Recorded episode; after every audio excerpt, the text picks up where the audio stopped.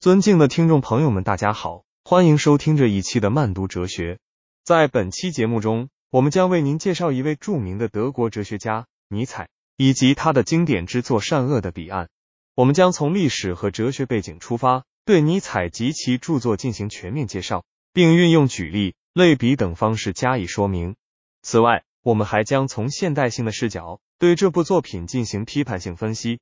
希望通过本期节目。能够帮助大家更深入的理解尼采及其思想。首先，我们来简要介绍以下尼采的生平及其哲学背景。弗里德里希·尼采生于一八四四年，德国一位著名的哲学家、文化评论家和诗人。尼采的哲学思想在十九世纪末和二十世纪初产生了深远影响，特别是在道德哲学、存在主义和后现代主义方面。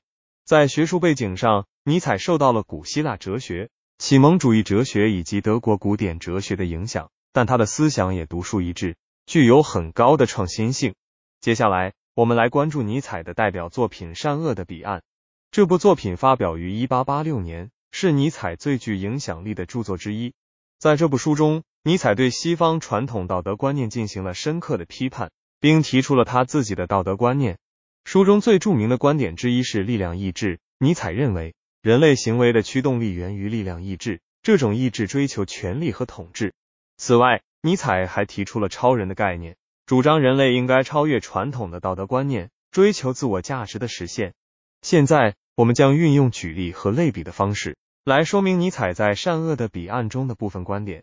首先，我们来谈谈尼采对于善恶观念的批判。尼采认为，传统的善恶观念具有奴性，强调服从和谦卑。这种观念抑制了人类的力量意志，阻碍了人类的发展。以基督教为例，其道德观强调牺牲、原谅和怜悯。尼采认为，这实际上是弱者为了自保而发明的道德观。与之相反，尼采提倡的道德观强调个体的自主和力量。就像雄鹰为了生存和繁衍需要捕食其他生物，尼采认为人类也应该追求自己的权利和利益，而不是被束缚于传统的道德桎梏。再来谈谈尼采的超人概念。在尼采看来，超人是一种理想的人类形象，具有高度的创造力和独立思考能力。正如孩子在成长过程中需要摒弃幼稚的观念，成为独立的成年人，人类也应该努力超越传统的道德观念，追求自我价值的实现。尼采提倡个性解放，主张每个人都应该成为自己生命的主宰，勇敢面对生活的挑战和困苦。接下来。我们将从现代性的视角对善恶的彼岸进行批判性分析。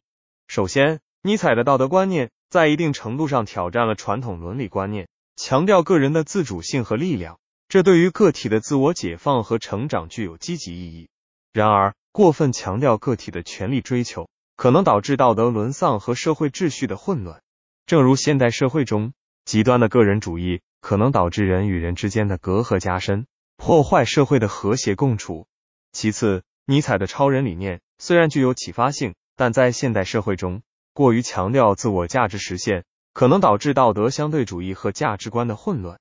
例如，当每个人都在追求自己的利益时，可能会忽视他人的权益和需求，导致社会的不公和冲突。因此，在倡导个性解放的同时，我们还需要关注社会的公共利益和道德底线。总之，尼采及其善恶的彼岸。为我们提供了一种全新的道德观念和人生哲学。虽然这种观念在某些方面具有挑战性，但我们仍可以从中汲取智慧，以丰富我们的精神世界。在现代社会中，我们需要在尊重个体权利和自由的基础上，寻求个体与社会、个人利益与公共利益之间的平衡。此外，尼采的哲学思想对于艺术领域也产生了深远影响。他强调个性的解放和表达。鼓励艺术家追求真实的自我和创新，正如画家在画布上挥洒自如，寻求独特的艺术风格。尼采的观念对于艺术家们在创作过程中的独立思考和个性塑造具有积极意义。同时，尼采的力量意志观念对于现代人面对生活压力和困境的应对也具有启示作用。我们应该在困境中坚守自我，追求内心的力量和勇气。然而，我们也要注意到尼采思想的某些潜在危险。过度强调力量、意志和超人理念，可能导致极端主义和强权主义的出现。在现代社会，我们需要警惕这种思想滋生的威胁，以确保个体自由和社会公平的双重实现。最后，让我们再次回顾尼采及其善恶的彼岸的核心观点。尼采强调个体的自主和力量，提出了力量意志和超人的概念。